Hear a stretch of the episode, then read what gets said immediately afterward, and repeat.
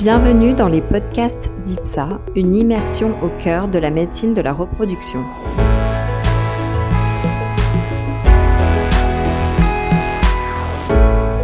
Bonjour euh, professeur Boué, euh, nous sommes euh, ravis de vous accueillir pour ce podcast qui s'intitule Échec répété d'implantation, définition et recommandation.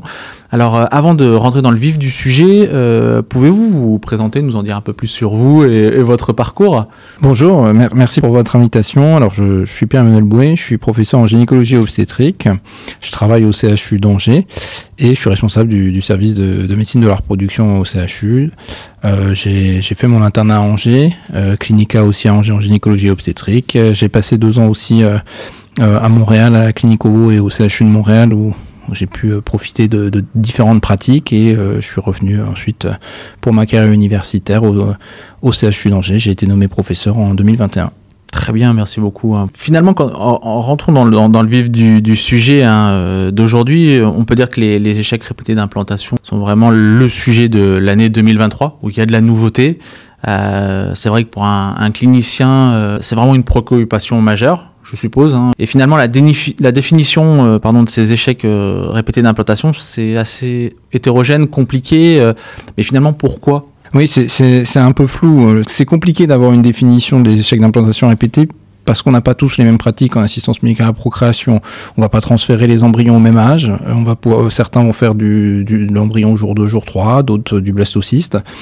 Euh, certains vont euh, faire du jour de jour 3 en frais, puis congeler en blastade blastocyste. D'autres vont faire que du blastocyste. Donc euh, c'est compliqué. C'est compliqué parce qu'on transfère pas tous le même nombre d'embryons. Sur les premiers transferts, on va partir des fois sur un embryon, puis après deux embryons si ça marche pas en cas de jour de jour 3. certains pays aussi ont pas le même système de santé que le nôtre, donc vont plus facilement transférer plusieurs embryons en même temps, puisque c'est à la charge du patient.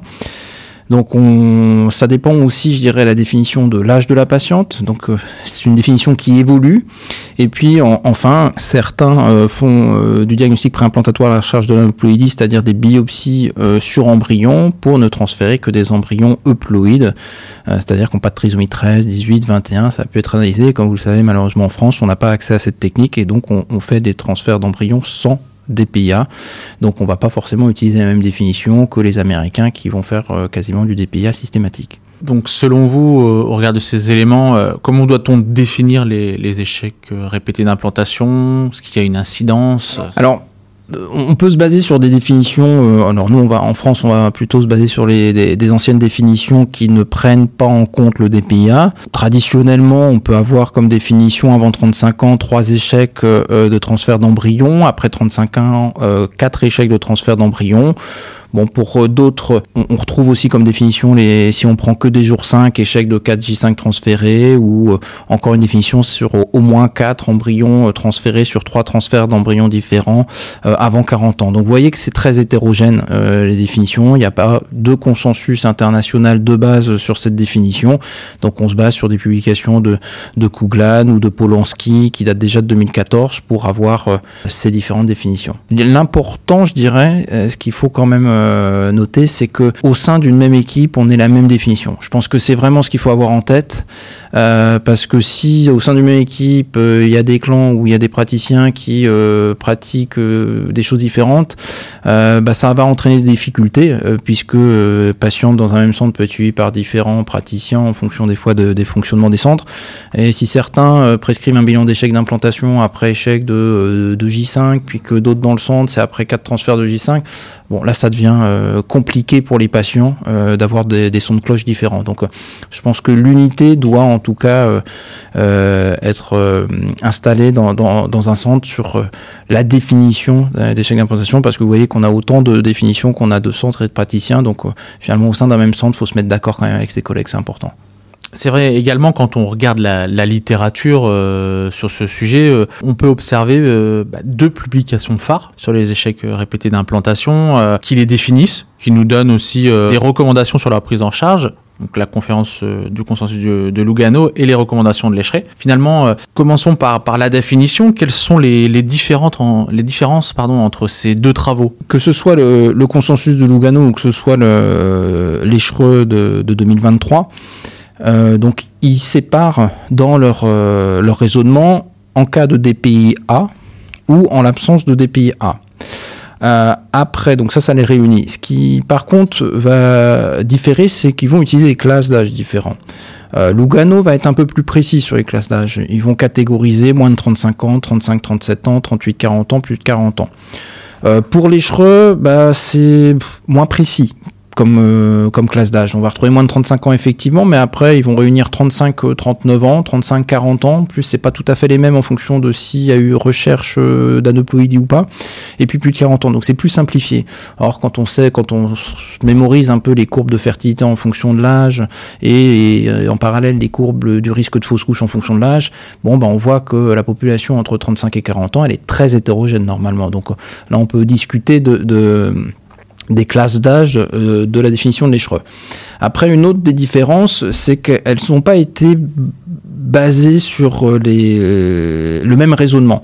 Le consensus de Lugano, c'est basé sur l'évidence-based medicine. Ils vont se baser sur deux publications phares de 2021, celle de Paul Piertea dans Fertile Stérile, celle de Hata aussi dans Fertile Stérile en 2021.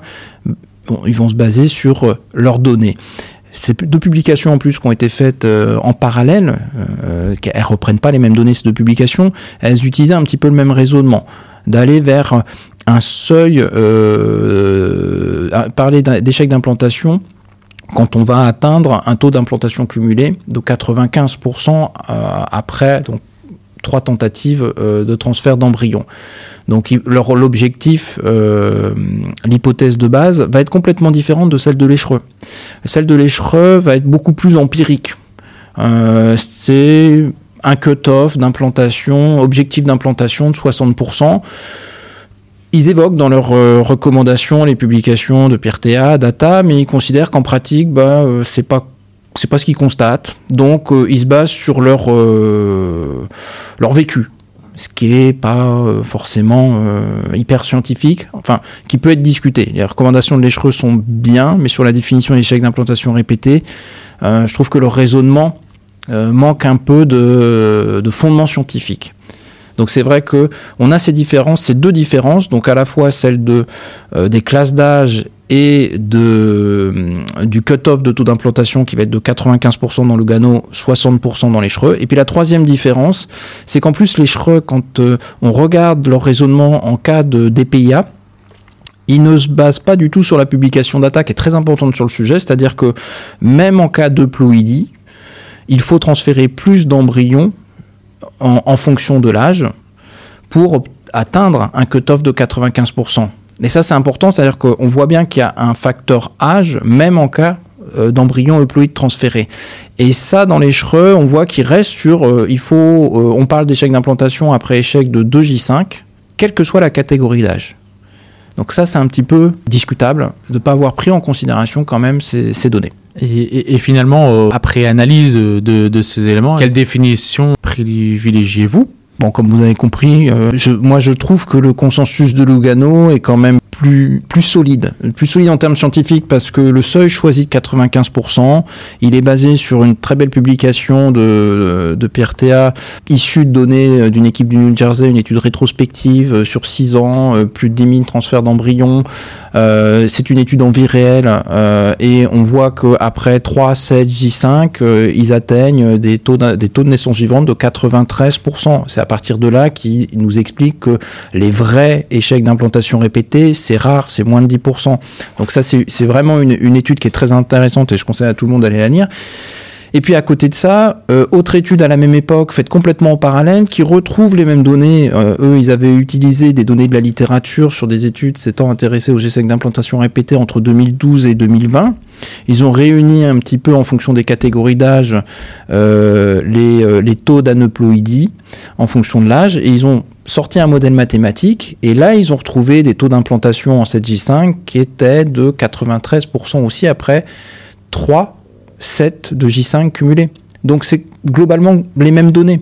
Donc c'est vrai que Lugano reprend les datas de ces, euh, de ces deux papiers qui sont très bien faits et euh, se base là-dessus pour émettre ses recommandations. Donc je trouve que c'est plus solide qu'un comité d'experts qui va nous dire que oh, en pratique on pense que 60% de taux d'implantation euh, c'est à peu près ce qui peut être atteint pour commencer à parler d'échec d'implantation au-delà. c'est pas un raisonnement qui, qui moi me satisfait. Et puis comme je vous disais, après le problème, je trouve, de, des recommandations de l'échereux, c'est qu'en plus, d'après leur définition, on abaisse le seuil d'embryon à transférer pour parler d'échec d'implantation. Et le problème que ça entraîne, c'est que que faire en pratique pour les échecs d'implantation? On va y venir, mais le bilan, les traitements, c'est quelque chose de très complexe. On n'est pas forcément euh, non plus sur euh, des bases scientifiques très solides euh, pour recommander un bilan et surtout on n'a pas de traitement efficace globalement sur les échecs d'implantation répétés. Donc commencer à nous recommander de faire des bilans d'échecs d'implantation juste après deux euh, single embryo transfert de J5, bon, autant vous dire qu'en pratique, euh, ça va concerner une grande, grande partie de notre population et qu'on risque de faire des bilans d'échec d'implantation de manière trop précoce pour ne pas dépister grand-chose.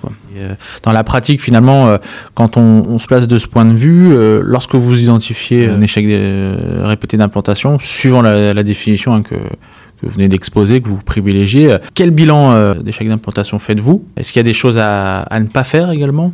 Alors oui, enfin, c'est important de savoir se limiter justement dans, dans, ces bilans d'échec d'implantation. Donc globalement, on va aller... Euh, enfin d'après le consensus de Langado, ce qui est recommandé, et euh, c'est ce que je peux faire aussi dans ma pratique, c'est plutôt commencer à penser à un bilan d'échec d'implantation après euh, euh, 4 échecs de single embryo transfert de jour 5 pour des patients de moins de 35 ans, et on peut aller jusqu'à 5 pour les patients de plus de 35 ans. Euh, et on va déjà reprendre dans le, bilan de ces patientes leur, mode de vie, toujours euh, pareil, euh, les règles diététiques habituelles euh, sur l'alimentation, le tabac, l'alcool, les toxiques, etc. le poids aussi évidemment. on va regarder un petit peu durant nos cycles de transfert d'embryon si on n'a pas un problème d'épaisseur endométriale, s'il y a une bonne croissance endométriale, quel type de protocole j'ai utilisé en transfert d'embryon congelé et voir si on atteint des objectifs d'épaisseur endométriale supérieur à 7 mm comme c'est recommandé. Et puis on va faire un bilan immunitaire à la recherche quand même de syndrome des anticorps antiphospholipides, puisque on sait que c'est plus à l'origine peut-être d'échecs d'implantation répétés ou de fausses couches à répétition. Après, ce qu'on peut pense qu'on fait la plupart, euh, ce que font la plupart d'entre nous aussi, et c'est euh, ce que conseillent euh, les Chreux. là, j'ai pu critiquer la définition de l'échereux, mais je trouve que leurs recommandations sont par contre très bien faites sur tout ce qui est bilan recommandé et traitement recommandé. Et donc là, je, je, je valide tout à fait leurs recommandations sur des cariotypes pour monsieur et madame, sur une échographie en trois dimensions, une hystéroscopie pour vérifier s'il n'y a pas un problème anatomique, aller faire une biopsie d'endomètre et notamment la recherche d'endométrie de chronique, ça c'est une thématique que je connais bien et, je pense que c'est important de le faire. Euh, vérifier la fonction thyroïdienne avec une TSH et, T3, T4, et puis euh, éventuellement aller doser la progestéronémie en phase euh, lutéale ou, en phase folliculaire tardive, peuvent être des choses intéressantes. Après, justement, il faut se limiter et euh, faut essayer. Euh, c'est pas toujours simple. Quand on a notamment des patients, des couples qui sont très demandeurs parfois de retrouver une cause, parce que euh, faut quand même se rendre compte que la plupart des bilans d'échec d'implantation répétés que l'on fait reviennent négatifs. Alors l'endométrite chronique revient un peu plus, on est à peu près sur 20-30% d'endométrite chronique positive. Donc, euh, et, des fois, quand on a un bilan qui est complètement négatif, on a un couple qui est finalement déçu, euh, frustré, euh, de se dire mince, on n'a rien retrouvé, donc on va encore me dire qu'il faut, faut continuer, puis on verra bien. Donc c'est vrai que c'est parfois, enfin, au début, on est un peu surpris par la réaction des couples, puis finalement, on, se rend compte que on, peut les comprendre, ils sont déçus, on n'a pas de cause, donc maintenant, il faut juste continuer. Alors c'est pour ça que quand le bilan de première intention revient négatif, on a des couples qui euh, sont informés, qui ont fait Google, qui ont essayé de regarder un petit peu ce qui pouvait être possible, et puis ils reviennent avec des fois leur, euh, leur doléance. Donc ils veulent faire des dosages de vitamine D, ils veulent euh, aller rechercher éventuellement du microbiote, ils veulent faire une évaluation des naturales qui leur scellent sur l'endomètre. On peut retrouver des dosages aussi utérins de lymphocytes T, des cytokines dans le sang, de la compatibilité HLA. On a aussi l'évaluation mitochondriale de l'ADN mitochondrial euh, au niveau des embryons, on a aussi la fragmentation d'ADN spermatique. Alors tout ça, ce n'est pas recommandé par les CHRE et euh, à juste titre, je pense.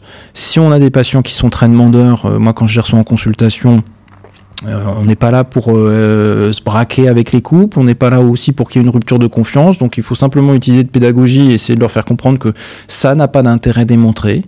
Après, s'ils souhaitent le faire, ce sont des choses qui ne sont pas remboursées par la sécurité sociale, qui sont à leur charge. Donc euh, s'ils me le demandent avec insistance, bon, ben voilà, ok, on peut le faire, on peut aller regarder, mais sachez que moi, dans ma prise en charge, ça va pas forcément euh, entraîner euh, des, changements de, pratique. Alors, il y a certaines biopsies qui peuvent être envoyées à l'étranger. Là, évidemment, si euh, la biopsie nous rend une conclusion et nous fait des recommandations, bah, je leur dis que bon, le principe c'est on va, suivre ces recommandations, quitte à le faire et quitte à ce qu'ils aient payé entre 500 et 1000 euros la biopsie, bon, autant suivre les recommandations, mais bon, je leur précise que ces recommandations n'ont pas fait leur preuve de leur efficacité dans la littérature. Oui, c'est un échange avec, avec le couple. C'est ça. C'est des accords qui sont faits euh, et on valide ça ensemble, quoi. Après discussion, après échange.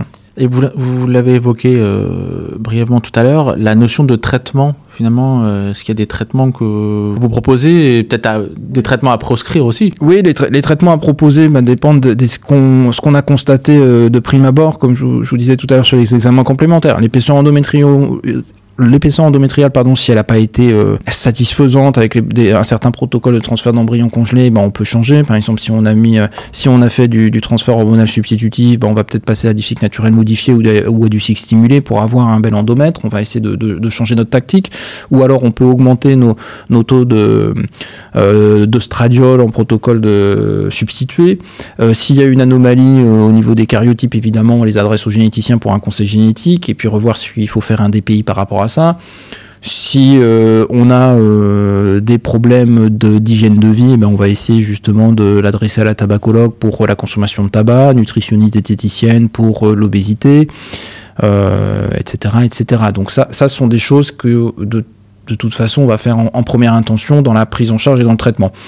Après, sur l'endométrite chronique, on a l'habitude de traiter par antibiothérapie, par une bioantibiothérapie, euh, souvent à type d'oxycycline et, euh, métronidazole sur 14 jours. On peut aussi proposer, nous on peut pas le faire en France, mais euh, le diagnostic préimplantatoire à la recherche d'aneuploïdique est fait dans pas mal de pays étrangers en cas d'échec d'implantation, des fois en, deuxième intention, euh, de manière rétrospective.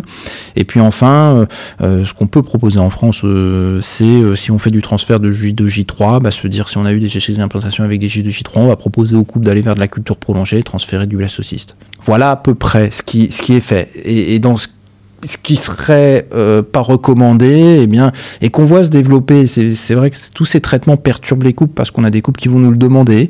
Euh, il y a des dans le système à l'étranger souvent différent où, où les traitements d'assistance médicale à la procréation sont dans des systèmes privés. Donc euh, forcément, si le couple souhaite et qu'il paye, bon, bah, les praticiens peuvent se dire ok, on va le faire. Et ça peut aussi être lucratif pour des praticiens à l'étranger. Donc c'est vrai qu'on n'a pas la même philosophie en France. Donc quand on a des, des couples qui nous disent bah, j'ai vu qu'à l'étranger, on allait faire des perfusions d'intralipides, on allait m'administrer euh, euh, du GCSF, du neupogène pour euh, des, facteurs de croissance dans l'utérus pour me faire booster mon endomètre, on va, on va me faire du PRP intra-utérin. Tout ça, c'est des choses qui sont payantes à l'étranger, euh, qui ne sont pas recommandées, qui ne sont pas reconnues.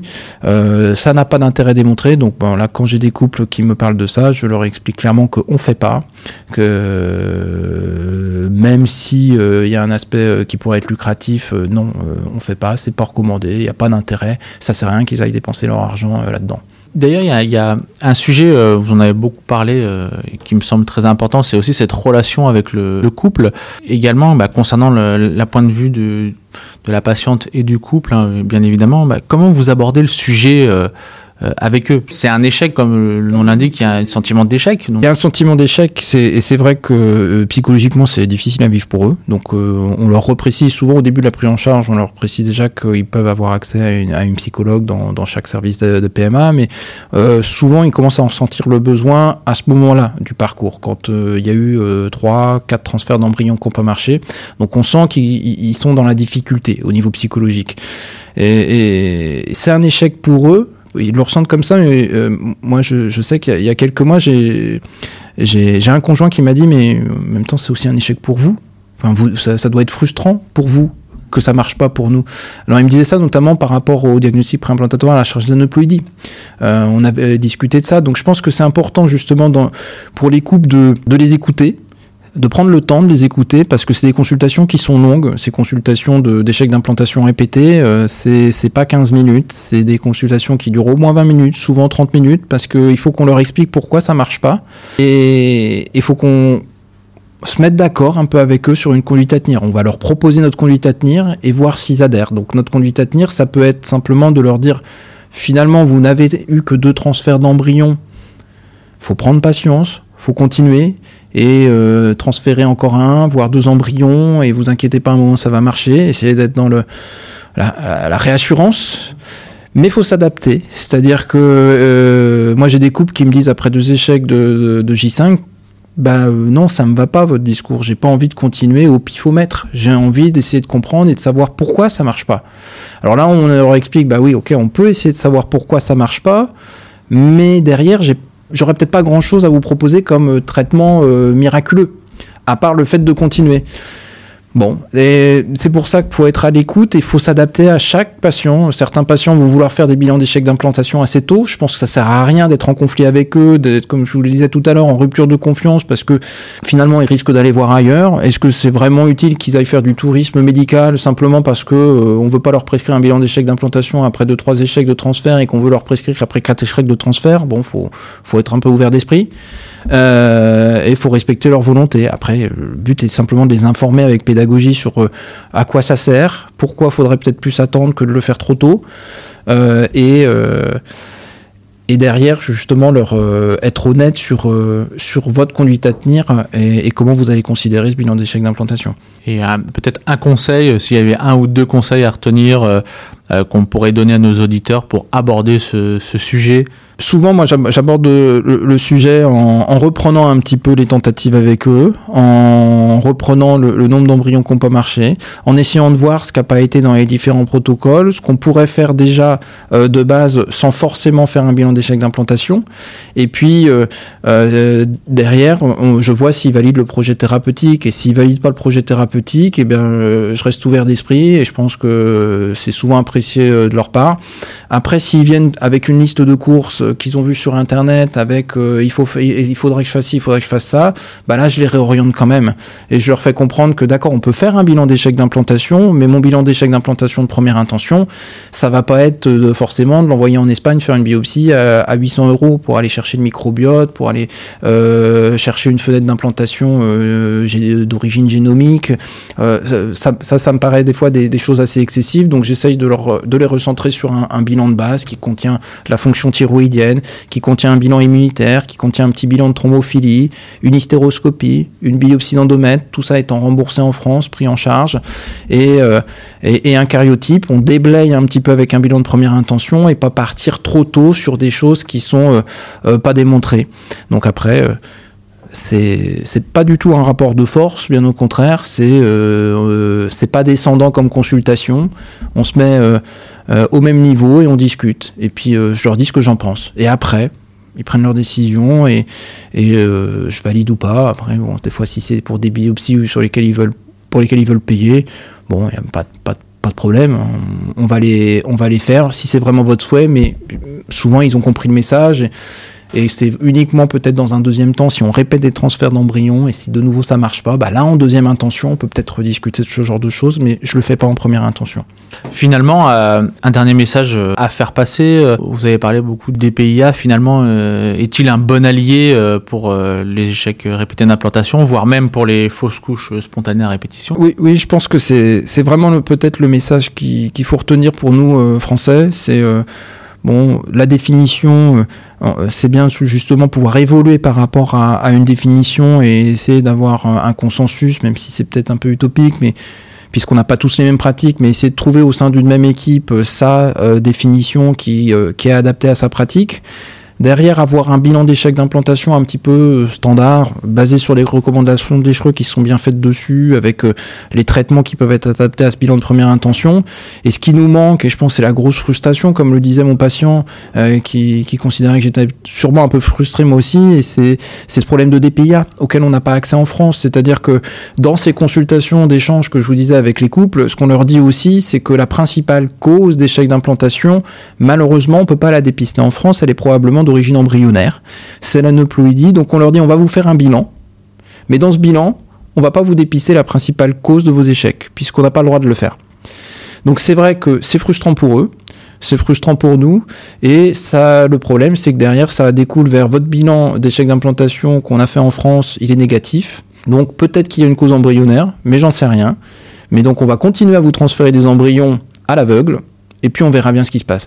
Et c'est des couples qui sont quand même, comme je vous disais, dans une souffrance psychologique. Donc je trouve que finalement de ne pas pouvoir proposer le DPIA à ces couples, bah, c'est pas prendre en compte forcément ces souffrances psychologiques, ces accumulations d'échecs qui sont quand même très difficiles à vivre pour eux. On aurait cette possibilité, bah, forcément ça, ça simplifierait les choses et ça nous permettrait euh, d'évoluer quand même d'une meilleure façon par rapport à la problématique d'échec d'implantation à répétition et des fausses couches à répétition, qui est un autre sujet, mais qui, qui nécessiterait aussi le, le même type de, de, prise en charge. Bah écoutez, professeur Bouet, merci beaucoup pour euh, ce partage, euh, j'ai envie de dire, d'expertise et même d'expérience. Je vous dis euh, à très bientôt pour de nouvelles aventures. Merci à vous.